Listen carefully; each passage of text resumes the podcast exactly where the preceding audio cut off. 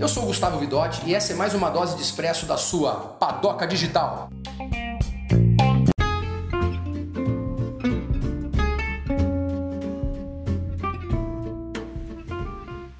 Olá, amigos.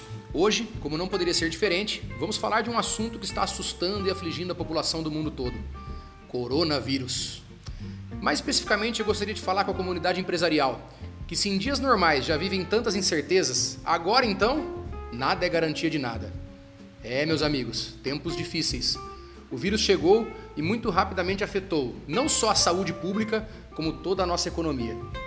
A restrição de mobilidade imposta pelos governos de maneira acertada deixou todos nós reféns dos próximos dias, dos próximos passos, das próximas decisões. Mas enquanto isso, as contas não param. Todos nós precisamos sobreviver. E como sobreviver a tudo isso? Essa é a grande pergunta.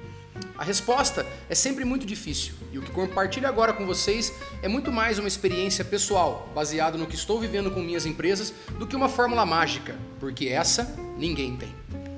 Mais do que nunca, aquela velha máxima de que as empresas são feitas por pessoas deve ser usada para nortear as nossas ações. Defender os empregos das pessoas deve ser a prioridade do empresário nesse momento. A corda tende a arrebentar do lado mais fraco, então não hesite em interações corajosas para compensar um pouco essa disparidade de forças. Negocie com fornecedores e outros credores, e nesse ponto também vale organizar uma escala de prioridades. Aquele fornecedor menor que não tem uma estrutura gigante que possa suportar um atraso ou uma falta de pagamento deve ser priorizado. Na sequência, fornecedores de insumos necessários para o andamento mínimo do negócio. E somente por último, bancos e instituições financeiras. Esses com grande fôlego para suportar a crise por muito mais tempo. Reorganize a sua operação. É hora de enxugar e cortar custos desnecessários. Lembre-se, o momento é de sobrevivência e não de aventuras. Faça um novo fluxo de caixa.